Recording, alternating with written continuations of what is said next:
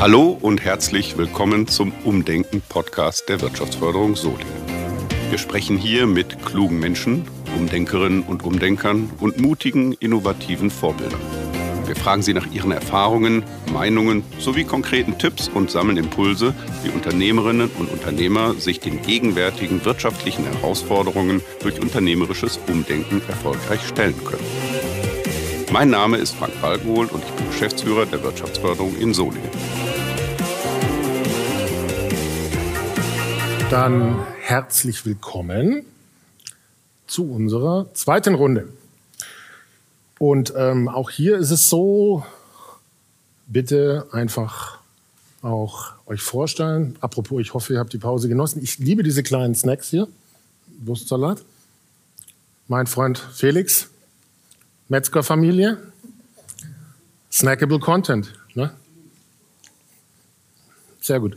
Super. Passt, passt übrigens sehr, sehr gut zu unserem Thema. Ja.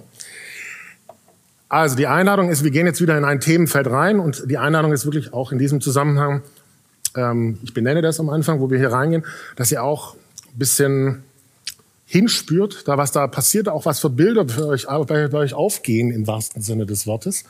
Weil wir wollen euch sozusagen Erfahrungen geben und wir wollen äh, auch, dass es äh, durchaus, ähm, sage ich mal, naja, ähm, ich möchte nicht sagen, dass es was mit euch macht, aber was, was anstoßen, sage ich mal. So. Und das Thema in diesem Zusammenhang sage ich gleich und wir fangen an damit mit einer kurzen Vorstellungsrunde. Ja, hallo zusammen, mein Name ist Tim Katzwinkel. Ich bin der Geschäftsführer vom Institut für Produktinnovation hier im Solinger Südpark nebenan. Äh, und ich bin gelernter Konstrukteur und promovierter Konstrukteur und beschäftige mich eigentlich mit Produktentwicklung und mit Innovationsmanagement. Ja, Johannes, äh, danke, dass ich hier sein darf. Ich bin Frank Balkenhol, Wirtschaftsförderer der Stadt Solingen seit 15 Jahren und beschäftige mich sehr viel auch mit Wandel und in diesem Fall mit dem Umdenken. Ja, ich bin Markus Schlösser. Ich bin Förster und leite seit äh, geraumer Zeit die Abteilung Wald und Landschaft hier bei der Stadt Solingen. Schön, dass ihr da seid, ihr drei. Und ähm, ich sage auch Dankeschön ähm, dass ich da sein darf heute, weil, liebe Zuhörer zu Hause, ähm, es ist eine besondere Situation. Wir sind hier in Solingen, ja, und ähm, wir sind hier zusammengekommen, nicht nur in dieser kleinen Runde, sondern auch mit Gästen, was in dieser Corona-Zeit ein besonderer Schritt auch ist, dass das wieder möglich ist, im Sinne auch des Umdenkens, Umhandelns, was uns ja bewegt auch in dieser Zeit und weshalb jetzt hier zusammenkommen. Und ähm, damit verbunden auch das Thema, wo wir jetzt hier reinschauen wollen. Ähm, ich hatte jetzt gerade, als ich mich hier hingesetzt habe, ein sehr, sehr schönes Beispiel, nämlich ich habe hier ein kleines Fässchen mit einem Wurstsalat in der Hand, der super lecker schmeckt. Ähm, etwa sieben Meter von mir entfernt sitzt der Felix. Der Felix ist ein Freund von mir. Und was uns verbindet, ist, dass, dass wir beide Innovation leben, aber dass wir beide aus sehr traditionellen ähm, Hintergründen kommen. Der Felix kommt, äh, hat eine Metzgerfamilie, Historie im Hintergrund. So.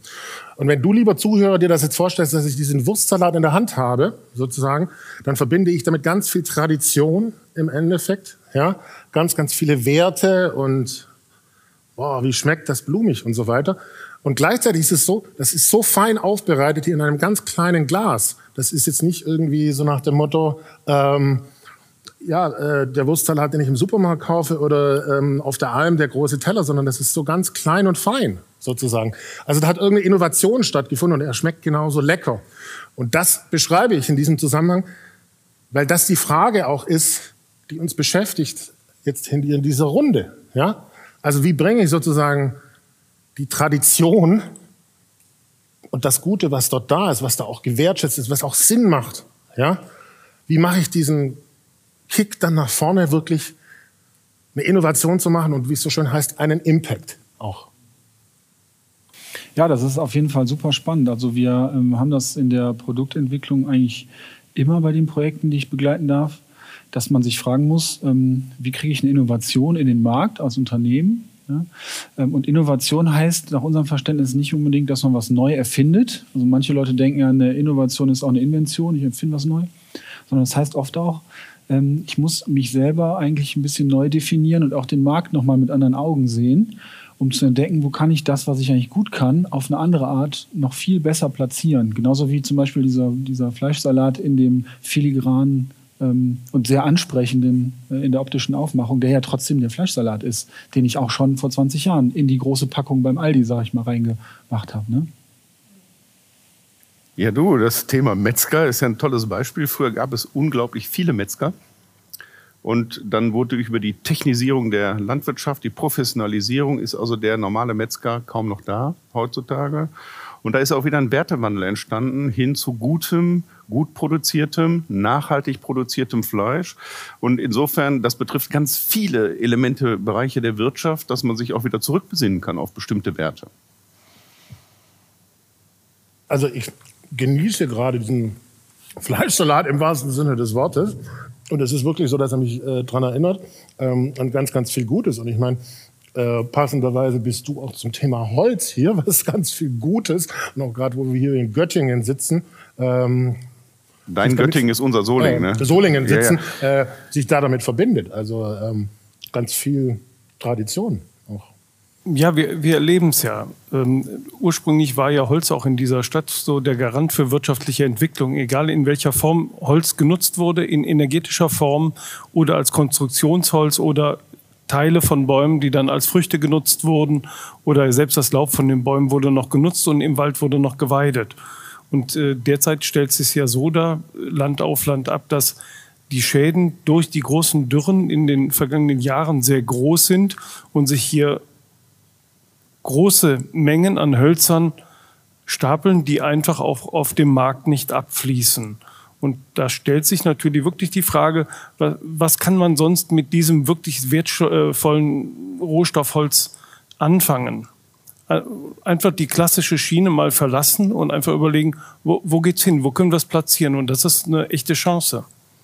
Ich möchte für die Zuhörer einfach, die jetzt auch ähm, eben nicht alles hier, wie ich einen Fleischsalat in der Hand halten habe, ähm, können, ähm, das auch noch mal kurz hervorheben, ähm, dass wir vielleicht auch von den Bildern, mit denen wir jetzt gehen, vom Fleischsalat eher mal Richtung Holz auch gehen, gerade mit deiner Kompetenz. Ja, ähm, aber was du eben gerade gesagt hast, wenn wir jetzt bei dieser Materie Holz bleiben, der Holzblock, den ich in der Hand halte, ja, ein Holzboden, auf dem ich sitze und so weiter, dann hat das von in dem Sinne auch, wie ich das einsetze, Traditionen als auch ähm, vom Umfeld her und so weiter. Ja? Also da, da steckt ganz, ganz viel Geschichte im wahrsten Sinne des Wortes dahinter. So. Und so macht man das halt im wahrsten Sinne des Wortes. Ja, also es, war auch ganz interessant in dem Zusammenhang halt zu entdecken, dieses Holz, wie es gerade schon anklang, das halt als klassischer Konstruktionswerkstoff oder als Heizwerkstoff oder halt als Brennstoff benutzt wird. Das war ja unsere Aufgabe sozusagen oder ist immer noch unsere Aufgabe zu gucken, was kann man denn alles mit diesem Holz machen und jetzt mal, wie, wie, Sie schon, äh, wie du schon sagtest, diesen gewohnten Weg zu verlassen. Das Holz eben auch ein Raumklima macht, das Holz eine Wärme ausstrahlt, die empfunden wird optisch ähm, das Holz Klangeigenschaften hat. Das sind alles Eigenschaften, die hat dieser Werkstoff. Die hat man aber, wenn man von einem Konstruktionsholz wie einer Fichte kommt, erstmal gar nicht so auf dem Schirm. Und, und das fand ich immer so spannend bei diesen, bei diesen Projekten auch selber, mich neu zu ähm, hinterfragen. Ne? Was habe ich für ein Bild von dem Holz? Was kann das denn eigentlich und was heißt das jetzt für die Sache, die wir damit machen können?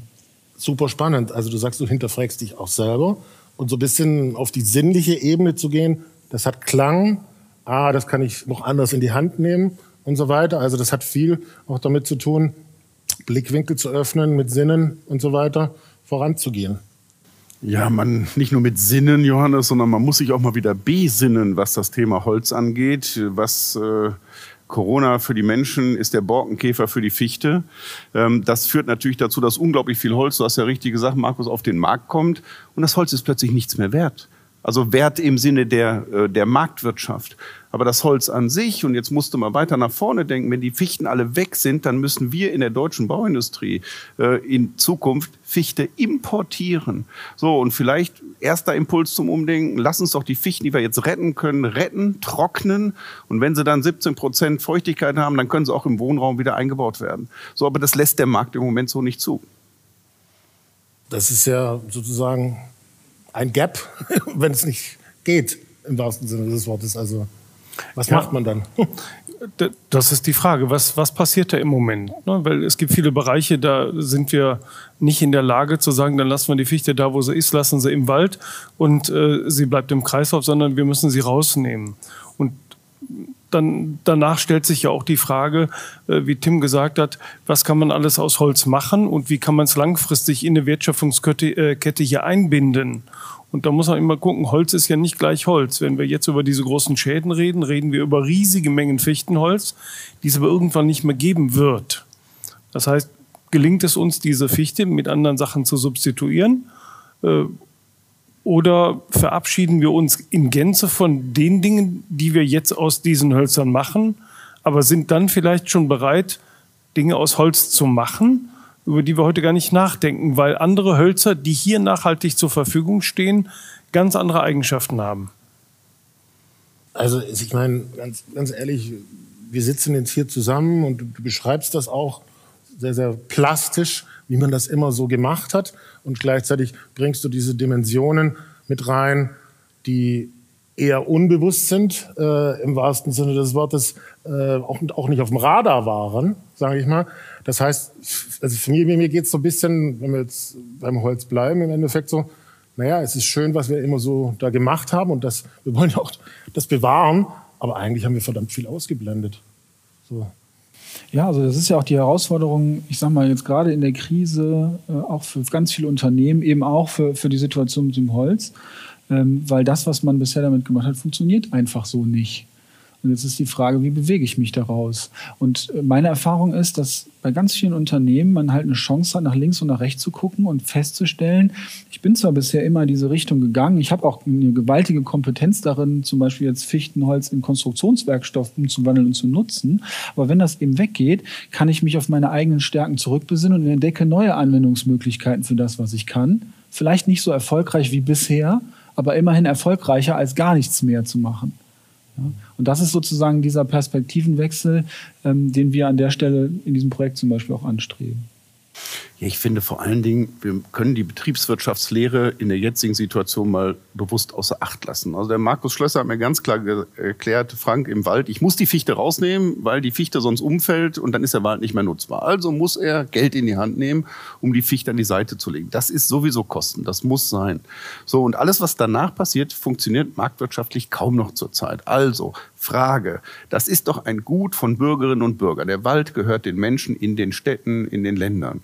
So, und bevor es verrottet im Wald oder für einen Egalpreis an irgendwen verscherbelt wird, der es gar nicht mehr haben will, könnte man doch mal darüber nachdenken, ob man das gewachsene Holz, und auch da muss man, finde ich, mal Respekt vorhaben, bis so eine Fichte wirklich Holzbretter macht, braucht sie 90 Jahre. Wenn der Markus heute was anpflanzt, aber da kannst du gleich mehr zu sagen, das dauert Generationen, fast drei Generationen. Und dieses Holz, das lassen wir jetzt einfach nach 90 Jahren, hast du gut gemacht, lächst da liegen, das finde ich ist kein nachhaltiges Denken und ist auch kein respektvoller Umgang damit. Und da können wir wirklich hier Innovationen draufschieben. Wow, das war ein Statement. Wie, wie sieht das der Umsetzer? ähm, genauso. Letztendlich geht es ja darum, aus den hiesigen Strukturen Wald hinzukommen in solche, die negative Eigenschaften, die jetzt zu dieser Katastrophe führen, nämlich gleichaltrige Reinbestände und mitunter auch auf Standorten, wo sie überhaupt nicht hingehören, den Wald so umzubauen, behutsam und langsam, dass wir dauerhaft möglichst viele verschiedene Hölzer am, Wald, äh, am Markt platzieren können. Ähm, das ist in der Vergangenheit nicht so gemacht worden da lag der Fokus mehr so auf ganzen Beständen. Wir pflanzen einen Bestand und wenn der Bestand hiebsreif ist, dann hacken wir ab und dann pflanzen wir neu. Nur, das haben wir schon lange erkannt, das geht so, das geht so nicht dauerhaft. Dann kommen wir genau eben in die Gefahr, dass wir eben großflächige Kalamitäten haben. Das ist wie bei einem, sag ich mal, hochspekulativen Aktiengeschäft. Das kann gut gehen. Das, das war bis jetzt die Fichte. Es kann aber auch schief gehen. Das ist jetzt die Fichte. Ähm, das war auch nicht vorhersehbar. Und deswegen bewegen wir uns in die Richtung, dass wir möglichst gemischte Bestände versuchen aufzubauen mit natürlichen Mechanismen wie Naturverjüngung, betriebswirtschaftlich deutlich besser, aber auch ökologisch und auch für die anderen Waldfunktionen, insbesondere Erholung. Das heißt doch letztlich auch, ähm, dass ich sag mal, die Art und Weise, wie ihr mit eurem Traditionsmaterial Holz, äh, mit der traditionellen Art und Weise äh, des Herstellungsprozesses, des Manufakturprozesses, dass ihr da nochmal detaillierter reingeht, sozusagen, ja, und eure Werkzeuge verfeinert und das, wie Frank es vorher gesagt hat, eigentlich auch nochmal mehr Respekt, nicht nur eurem Handwerk gegenüber und eurem klassischen Kunden, sondern auch den Nachfahren und allen so weiter Respekt dann mit diesen Details auch entgegenbringt. Ja, also ähm, Tradition und Respekt sind eigentlich so die zwei Stichworte. Ich fand das für mich auch ganz spannend, ähm, in dem Projekt nochmal gesagt zu bekommen, dass der wirtschaftliche Mehrwert, wie Frank das schon gesagt hat, nicht die, das oberste Ziel ist. Das ist sonst bei uns in der Produktentwicklung ganz oft so, dass man sagt, wir brauchen Kostenvorteil, wir wollen uns am Markt durchsetzen gegen Konkurrenz. Da geht es um Geld, um knallharte Zahlen. Hier ging das mal nicht darum. Da habe ich am Anfang so ein bisschen geschluckt und gedacht, na, wie gehst du jetzt damit um? Ich bin das gar nicht gewöhnt, ja. Ähm, und dann auch über dieses Thema der Nachhaltigkeit, das ja im Moment auch im Maschinenbau ein Riesenthema ist. Da mal drauf zu kommen, wie ihr das eben schon so schön ausgedrückt habt. Ne? Da ist eigentlich ein Baum über Jahre gewachsen. Im Grunde, wenn man es wissenschaftlich betrachten will, hat er jede Menge CO2 gebunden. Und den jetzt zu verheizen, um da ein bisschen Strom draus zu machen, weil das gerade alles umgefallen ist da im Wald, wäre jetzt sehr kontraproduktiv, wäre also kein respektvoller Umgang mit dieser Ressource. Aber das ähm, gleichzeitig Traditionshandwerk kann ich auch nicht nehmen. Und was mache ich jetzt damit? Ohne dass ich jetzt wieder umfalle und sage, na, das muss alles wirtschaftlich sein und dann muss das halt in den Ofen, wenn wir sonst nichts haben, sondern kreative Lösungen dafür zu finden. Das ist eigentlich eine unheimlich spannende und tolle Herausforderung, die man aber perspektivisch entwickeln muss. Ne? Faktisch ist jetzt erstmal viel Wald umgefallen und das ist erstmal ärgerlich, dass man sich damit beschäftigen muss. Wir hatten alle was anderes vor erstmal. Aber da so einen Weg rauszufinden, ich glaube, das lässt sich auch gut von diesem Projekt übertragen, auf dieses ganze Projekt umdenken und auch eben auf die aktuelle gesellschaftliche Situation. Ne? Das, die Themen sind ähnlich.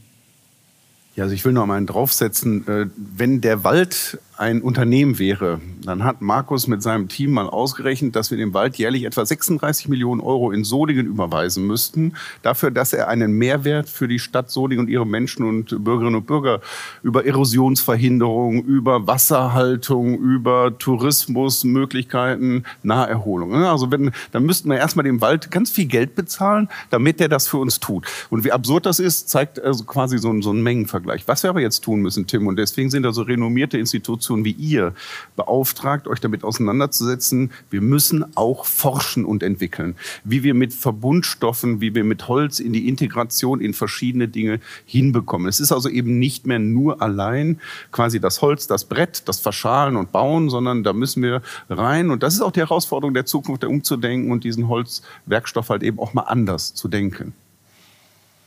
Also man muss sich kümmern, im wahrsten Sinne des Wortes. Ne? Man muss sich kümmern und Wald ist halt Generationenvertrag. Und was Frank gerade sagte, ähm, was wir ausgerechnet haben, in der Größenordnung 36 Millionen Euro Wertschöpfung, aber genau ein Prozent davon oder anderthalb Prozent davon ist der Holzerlös. Das heißt, nur ein anderthalb Prozent bekommt der Waldbesitzer über den Holzverkauf wieder zurück. Das heißt, an dem Punkt, wo es uns gelingt, Holz als Werkstoff wieder irgendwo neu zu erfinden, ähm, entsteht fast der hundertfache Wert für die Gesellschaft, wenn ich ihn denn wirklich einsetze. Weil Holz ist Produkt eines Baumes und Bäume sind Wald. Und wenn, wenn mir genau das gelingt in der Wertschöpfung, dann multipliziert es sich genau auf der anderen Seite in allen Wohlfahrtswirkungen, die der Wald für die Bürger in dieser Stadt hat. Das ist sehr, sehr spannend, was du gerade gesagt hast, weil du bist auf die Wertschöpfung gegangen im Endeffekt, im Sinne, was zahlt aufeinander ein, was äh, entfaltet sich dadurch. So. Und letztlich ist es ja auch so, ähm, dass, um bei diesem Beispiel Holz zu bleiben, über dieses Kümmern und über mehr Details zu kümmern, ja, in diesem Zusammenhang, wie es dann danach weitergeht und so weiter, dass, wenn man bereit ist, da sich rein zu denken und danach zu handeln, dass sich etwas entfalten kann. Genau, also gerade diese, diese langfristige Perspektive ist, ist da besonders herausfordernd, finde ich. Das eine ist natürlich umzudenken, zu sagen, was kann ich jetzt in der Krise gerade machen? Mit dem Holz, aber wie Frank ja schon gesagt hat, was mache ich denn in 10, in 20 Jahren mit dem Holz? Dann ist es vielleicht nicht die Fichte, dann ist es vielleicht ein Laubbaum oder irgendwas anderes, aber es ist ja realistisch anzunehmen, dass so eine Situation mit dem Wald nochmal auftauchen kann. Das heißt also, wir brauchen Lösungen ähm, und jetzt übertragen auch auf Umdenken auf andere Unternehmen und Wirtschaftszweige. Wir brauchen eigentlich Lösungen, die auch aus, in, aus dieser Krise heraus helfen, aber auch nach vorne gerichtet sind auf die kommenden Krisen und sagen, wie können wir uns eigentlich zum Beispiel mit Wertschöpfungsnetzwerken so aufstellen, dass wir flexibler auf sowas reagieren können, dass das in Zukunft einfach nicht mehr passiert. Jetzt mal egal, ob das dann in Zukunft die Fichte ist oder was anderes ist. Ne? Ja, vor allen Dingen lokale Wertschöpfung. Ne? Das, also man darf sich nicht vorstellen, mal so einen Holzstamm mal eben auf die Schulter zu nehmen und dann renne ich mal 40 Kilometer. Das ist teuer, das ist aufwendig. So, das also, das ist der eine Aspekt. Der andere Aspekt ist aber, ähm, dass man diese Hölzer vor Ort, wenn man sie vor Ort gar nicht äh, importieren muss aus Schweden, in Polen werden sie dann zu Kinderspielgeräten umgebaut, werden dann hier hingepackt, in drei Stunden aufgebaut. Wertschöpfung hat überall stattgefunden und das Holz ist überall durch die Welt getragen worden. Wenn man das jetzt mal zurückbringt und sagt, warum packen wir nicht an? dass wir mal so etwas, ein Produkt wie dieses oder andere hier vor Ort entstehen lassen und mal ausprobieren, wie das geht. Richtig, genau, resilient. Ne? Am Ende äh, schaffen wir es auch bestimmte Dinge. Und Holz weckt auch Emotionen. Ne, als wir darüber gesprochen haben, du weißt, Tim, das Beispiel, eine Palette aus Holz zu machen. Kann man auch drüber streiten, aber die Palette aus Holz mit einem Schriftzug Quality Made in Solingen und dann ähnlich wie der Ökostrom. Man zahlt einen Euro mehr, für das lokale Produkt und hat damit aber auch ganz viel Transportwege vermieden, dass diese Palette irgendwo wieder von woanders hergekommen ist. Also solche Modelle konsequent weiterdenken, das macht nicht nur Spaß, sondern wird sicherlich auch zu guten Ergebnissen führen. Wie empfindest du denn das als jemand, der quasi sprichwörtlich fürs Holz steht, für die Tradition und so weiter, äh, äh, in einen solchen neuen Aktionsmodus zu kommen, als auch Leute, äh, die mit dem Holz so traditionell verbunden sind, auf diesen Weg zu begleiten? Ist das, gelingt das ganz leicht oder? Also äh, für mich ist es eine Herzensangelegenheit, weil unsere Profession ist, Wald zu formen, Wald für die Zukunft zu formen und Holz zu produzieren. Und ich denke mal, für jeden, der, der in der Produktion ist, gibt es irgendwo nichts Schlimmeres, als zu sehen, dass sein Produkt am Markt nicht mehr platzierbar ist. Und deswegen ist es für mich eine Herzensangelegenheit, auch um die Wertschöpfung äh, und die Wertschätzung gegenüber dem Wald und dem Holz äh, in den Mittelpunkt zu stellen, äh, Menschen dahin zu begleiten. Ich glaube, dass das, und deswegen wiederhole ich es einfach nochmal ganz kurz, was du gesagt hast, was ein sehr zentraler Punkt ist, dieses Eingeständnis zu machen, das hat eigentlich keine Chance mehr auf dem Markt zum Beispiel. Oder das wird, das entwickelt sich dorthin, dass wir eigentlich weg sind in ein paar Jahren. So, ja. Ähm, und das ist, glaube ich, äh, deswegen so zentral, weil wir eben hier auch über Tradition sprechen. Man hat das immer schon gemacht und man hat es eben auch ganz, ganz toll gemacht. So. Und ich sag, betone es auch deswegen, weil wir hier in Corona-Zeiten sitzen, ja, und weil wir in einem Modus sind, wo viele Dinge auch nicht mehr so funktionieren, wie sie mal waren. Und dann machen wir es halt, wie wir es immer mal gemacht haben. So. Also da gibt es auch gewisse Konflikte in diesem Zusammenhang und vielleicht auch eine gewisse Scham, die da durchaus sich damit verbinden kann. Ja, also ähm, gerade diese, die, ich muss innovativ sein ne? und das heißt in der Produktentwicklung immer, ich muss auch meine eigenen Perspektiven einfach angehen. Ich muss die, ich muss die wechseln. Ob ich die wechseln möchte oder nicht, das spielt gar keine Rolle, weil das, was ich auch, wo ich stolz drauf bin, was Tradition hat, das funktioniert gerade nicht mehr. Und ähm, da ist es ganz wertvoll, wenn man, ähm, so wie wir in der Konstruktionsmethodik zum Beispiel so ähm, Vorgehensweisen hat, so Strategien hat, wo einem jemand, wie eben auch, wo wir hier saßen, wo, wo nicht wir, sondern wo die anderen hier saßen mit dir, ähm, und da ging es um, um Persönlichkeitsentwicklung und auch um sich selber und wie man Perspektiven wechseln kann. Und solche Strategien gibt es auch für Unternehmen und für Produktentwicklung. Dass man sagt, wir stellen uns mal auf den äh, Standpunkt und hinterfragen mal, was wir eigentlich gerade machen und finden neue Wege, wie wir unsere Produkte vielleicht in einem anderen Markt oder auch in dem Markt auf eine andere Weise platzieren können. Aber das bedingt, vollkommen richtig, dass ich mit meinen eigenen Traditionen ein Stück weit brechen muss. Zumindest muss ich mal mich auf den Standpunkt stellen, dass ich mal hinterfrage, ob ich nicht auch was anderes gut kann als das, mhm. wo ich bisher immer so stolz drauf bin. Ja. Und da schließt sich der Kreis zur Runde, die wir vorher hatten, auch äh, im wahrsten Sinne des Wortes, ähm, mir das einzugestehen und dann aber auch nach vorne gehen zu können aus dem Schmerz heraus. Ja, Wertewandel, ne? Also bald eben als gesellschaftliches Gut äh, anzusehen und nicht mehr als betriebswirtschaftliches Gut. Das macht uns frei. Frei nämlich von dem Zwang, damit Geld zu verdienen müssen in einem Markt, der nicht mehr Geld hergibt. Und ich finde, diese Freiheit, jetzt zu sagen, okay, ist eine Chance. Und jetzt können wir eigentlich umdenken auf einer Grundlage und sagen, gut, nur das Holz verfaulen lassen ist nicht die beste Alternative. Lass uns drüber nachdenken, was wir besser machen können. Und wir können, glaube ich, in diesen Zeiten innerhalb von Corona sehr, sehr viel auch noch mal gucken, was wir besser machen können. Es gibt bereits einiges, was wir durchaus gut gemacht haben, gehört auch mit dazu. Aber so wie wir hier zusammensitzen und äh, wo wir jetzt das Thema Holz auch sehr, sehr plastisch dargestellt haben, vielleicht eben einfach auch ab, als Abrundung an dich nochmal, ähm, es ist durchaus möglich, mit so etwas handfesten, traditionellen, ja, das in die Hand zu nehmen und dann zu sagen, wie kann ich den Schritt nach vorne machen? Da sind ja so seit, ich sag mal, 50 oder 100 Jahren ist da sehr viel in Bewegung, weil man einfach gemerkt hat, so wie man es traditionell gemacht hat, funktioniert es nicht mehr. Ich sagte eben schon, früher war es so der Blick auf die ganze Waldbestände. Ähm, es gab ganze Industriezweige, die es auch nicht mehr gibt. Auch da hat sich ganz viel gewandelt, wie zum Beispiel der Bergbau. Und das klassische Komplementär dazu ist nun mal die Fichte. Ähm, weg von diesen Monokulturen hin zu Mischbeständen und vor allen Dingen, und das ist immer ganz wichtig, weg von der Betrachtungsweise eines Bestandes, weg von dem Kollektiv hin genau zu dem einzelnen Baum. Und das kennzeichnet das, was wir im Moment machen, nämlich immer nur den einzelnen Baum zu betrachten, zu sagen, du bist der, der morgen hier noch stehen soll, der morgen die Funktion alle erfüllen soll. Nur, das funktioniert nicht von heute auf morgen. Das heißt, die Prozesse im Wald laufen lange. Wenn hier in dieser Stadt schon seit 30, 40 Jahren angefangen wurde, genau in diese Richtung zu gehen, dann sehen Sie heute an vielen Stellen Ansatzpunkte. Aber der Weg ist noch ganz weit. Und das, was es im Moment schwierig macht, ist halt, dass das Klima und die Ereignisse genau diese ganzen Mechanismen irgendwo teilweise überholt haben. Und das da, dagegen zu steuern und damit in der Zukunft umzugehen, das sind die Herausforderungen. Das war ein schönes Schlusswort und ich möchte es auch noch mal kurz vielleicht so zusammenfassen, weil da so, so Kern auch drin war im wahrsten Sinne des Wortes. Also man muss sich kümmern drum im wahrsten Sinne des Wortes.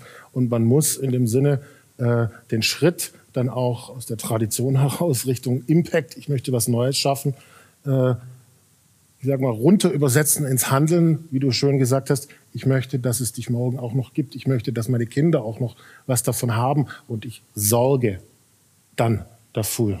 Und das ist doch eigentlich auch etwas sehr, sehr Schönes in diesen Zeiten, in denen wir drin sind, dass das möglich ist, dafür zu sorgen, für eine Zukunftsfähigkeit, nicht nur von mir, sondern so wie wir hier zusammen sind in unserer Gesellschaft. Und ich glaube, das ist die große Chance, die wir gerade in Deutschland haben mit unseren Traditionen, mit wunderbaren Dingen, die wir in die Welt gebracht haben, mit Werkzeugen, die wir verfeinert haben, ja, und allem drum und dran, das zu umarmen im wahrsten Sinne des Wortes, ja, und uns zu kümmern darum, dass dieser Baum morgen da noch stehen darf.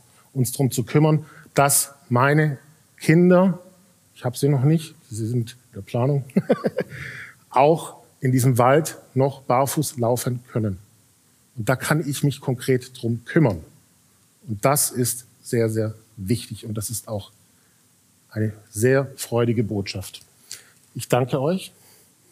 Und die Einladung ist in diesem Zusammenhang einfach, und ihr dürft auch gerne klatschen.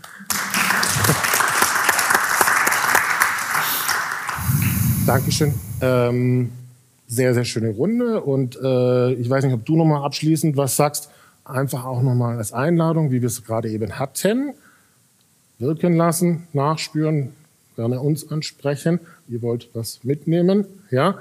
Äh, ich bin auch noch ein bisschen da. Dieser Mensch hilft mir bei Facebook Live. Jeder darf mal bei mir vorbeikommen. 5000 Freunde auf Facebook alleine werden jetzt das sehen gleich.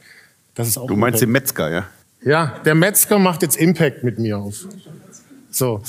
Ähm, von meiner Seite aus vielen, vielen Dank, dass das hier so stattgefunden hat. Das möchte ich ab und noch mal kurz sagen. Vielen Dank, dass das hier so stattgefunden hat.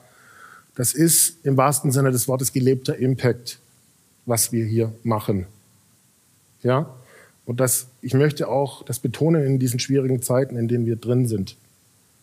Das, was ihr hier spürt, das, was ihr hier seht, wo der Boden, auf dem ihr hier sitzt, wie ihr mir in die Augen schauen könnt. Am Montag kommt die Folge übrigens, auch die Einladung. Hört noch mal rein, spürt noch mal nach, sprecht mit euren Freunden drüber. Setzt euch damit auseinander. Hier. Es geht um euch. Es geht mir nicht drum, dass ich es groß rausposaunt mit dem Post. Es geht um euch. Ähm, das Dankeschön in diesem Zusammenhang, dass das hier so möglich war, zur Abrundung an die Gäste, die ganz wunderbar waren, sich eingebracht haben. Das Dankeschön ganz, ganz groß an Frank in diesem Zusammenhang, der quasi spiegelbildlich das mit Team hier zusammengezogen hat. Und ein ganz großes Dankeschön hier hinten an David Korte, ähm, der ein Freund über viele Jahre ist. Und ähm, wir sehen uns sehr, sehr selten physisch, aber er lebt im wahrsten Sinne des Wortes our job to be done. Und das Fantastische ist, das, was ihr hier erlebt habt, ist our job to be done. Das ist, wir tun was gemeinsam. Ein schönes Schlusswort, Johannes. Ein schönes Schlusswort. Ja, wirklich toll, weil das verkürzt meine Dankesrede um äh, 90 Prozent. Ähm, ich bedanke mich erstmal bei Ihnen, euch allen, äh, dass ihr das Surrounding, es wird langsam ein bisschen kühler, man merkt das, wenn man sich nicht bewegt. Insofern, ich hoffe, dass ihr keinen Schnupfen bekommt. Ihr habt euch auch teilweise warm angezogen. Mein Dank geht äh, zurück an dich, Johannes. Äh, super, dass du hier warst. Es ist für uns wirklich eine Ehre, einen Podcast her. Ne? Ich kannte die Typen ja bislang gar nicht. Deswegen, David, den Doppeldank an dich und an Liz, weil David und Liz, das wissen viele nicht, haben mit uns diesen ganzen Umdenken-Prozess strukturiert, konstruiert und ins Leben gerufen. Es hat viel Freude gemacht, aber eben die Netzwerkwelt halt eben so weiterzuführen, dass wir dann in dem Dreieck äh, plötzlich arbeiten, das wussten wir vor äh, fünf Monaten auch nicht. Vor fünf Monaten war ich auch noch nicht mit Markus Schlösser im Wald und vor fünf Monaten war der Tim Katzfingel hat gerade erst begonnen. Also ein wunderbares Team. Ich danke mich übrigens auch bei meinem Team der Wirtschaftsförderung, bei allen, weil so etwas aufzusetzen in diesen Zeiten mit äh, der Beachtung der Rahmenbedingungen äh, bedarf viel Feingefühl und vielen Dank an Mammut Media und vielen Dank an, auch an die Betreiber der Maschinenhalle. Das ist sensationell, wie ihr das immer wieder schafft. Tolle Idee mit diesen Snacks. Ne? Also das ist schlau. Die Löffel kommen, glaube ich, in die Spülmaschine wieder, können also wieder genutzt werden, hoffentlich. Wenn nicht, müssen wir die aus Holz machen, Markus. Ne? Demnächst, das wäre eine Idee. So, jetzt ist es Tradition, das machen wir aber gleich, Johannes. Ne? Ich bringe dich ja noch ins Hotel, dann kriegst du auch noch typisch Solinger Tradition beigebracht mit so einem Messerchen. Aber ähm, wir möchten uns heute ganz herzlich bedanken ähm, und auch um Verständnis Verständnis bitten bei dem einen oder anderen Mitdenkenden, Mitdenkender, dass sie eher noch nicht zum Einsatz gekommen sind. Das liegt halt eben daran, dass unser System nicht so schnell greift, dass wir jede Woche Fälle, Fälle haben, äh, sondern dass wir Stück für Stück uns vorarbeiten und dann kommt der Tag und dann kommt auch eine Information. Aber unser Wunsch war es nicht, euch ständig jede Woche mit Newslettern zuzuballern. Deswegen hast du das eigentlich schön zurückgespiegelt, Frank. Ich habe einmal gehört, mach mit vom Sven. Danach habe ich gelesen, dass es die Veranstaltung gab, aber dazwischen ist nichts passiert. So und damit können wir uns um Abend aber auch durchreden, das mal aufklären, zu sagen, nein, es ist nicht Wertschätzung, die da verloren geht, sondern es soll wirklich Sinn machen. So jetzt da wir gesagt haben, wir wollen mal nicht Messer verteilen, wir möchten uns bei den Mitdenkenden insofern bedanken, dass wir euch heute einen Stieleichen-Setzling schenken. Das gibt jedem von euch die Chance, einen Baum zu pflanzen. Ich meine, der ist schon da aber der hat noch kein Zuhause. Also dieses Zuhause dürft ihr ihm geben und denkt daran, äh, die Stieleiche, die ist rustikal für die nächsten 100 Jahre. Ja, mindestens. Mindestens. Also, ne, also wer, ich habe ja von Markus gelernt, dass man so einen Baum nicht einfach äh, nimmt und sagt, das ist schon der richtige, sondern dass man ein bisschen schauen muss. Wir haben noch ein Gimmick reingemacht, äh, dank Markus. Das ist jetzt die Stieleiche. Wie lange hat die gebraucht, so groß zu werden? Drei Jahre. Drei Jahre. So, und jetzt ist das Thema, was ich vorhin sagte. Respekt. Das kleine Pflänzchen hat drei Jahre gebraucht, um so groß zu werden, Johannes. Jetzt haben wir aber noch eine Herausforderung. Wir haben dir drei Eicheln aus dem Solinger Wald reingelegt. Diese Eicheln kann man einpflanzen. Wie? Das könnt ihr euch beim Markus dann äh, erklären lassen. Ich äh, bin nicht so der Eicheleinpflanzer, weil ich weiß nicht, ob du diesen Baum so mit nach Hause nehmen kannst. Wenn nicht, bringe ich dir den mal irgendwann im Verlaufe des Jahres mal unten in München vorbei. Das wäre doch Impact. Das wäre Impact, ne? Also, dann würde ich sagen, lieber Johannes, als Dank aus Solingen kriegst du drei Eicheln. Den kleinen siehst du irgendwann wieder. Wir werden uns gut drum kümmern. In und jeder, Händen. Sehr gut. ja, jeder von Ihnen an euch nimmt sich bitte einen dieser schönen Setzlinge hier vorne, bringt ihn gut nach Hause, pflanzt sie gut ein. Und ich würde mich sehr freuen, wenn ihr uns mal zurückspiegelt mit einem kleinen Foto, wo ihr den guten äh, Baum denn mal gepflanzt habt. Wenn ihr Ich- wollt, ihr müsst nicht. Ja? Ich greife den Ball ganz gerne auf. Die Eichel? In diesem Zusammenhang, äh, weil wir ja eine besondere Münchner Solinger Brücke sozusagen aufgebaut haben hier. Ja, äh, dass ich mir wünsche, und ich gucke auch hier hin, äh, da in dem Sinne, wo der dann gepflanzt wird und wie wir in Kontakt bleiben und schrittweise so gehen miteinander, dass wir da gemeinsam gucken, wo wir den so hinsetzen. Dann machen wir das so. Johannes, vielen Dank und bitte noch einmal verraten, weil so für jeden. Ach so, ja bitte, ruhig, ist sowas. Ich will das nicht übergehen. Sag mal, eine Eichel einpflanzen, was mache ich? Werfe ich die jetzt einfach in die Erde und lasse machen oder muss ich sie gießen? Oder hilf mir mal. Also Wasser brauchst du auf jeden Fall. Okay. Also feucht sollte es schon sein, aber in der Regel so tief unter die Erde, wie die Eichel dick ist. Einfach früher Spazierstock, Eichel rein, oben zu, fertig ist die Laube. Also, das war der Tipp des Oberförsters der Stadt Sohn. Ich bedanke mich bei euch ganz herzlich. Jetzt netzwerken wir. Dankeschön.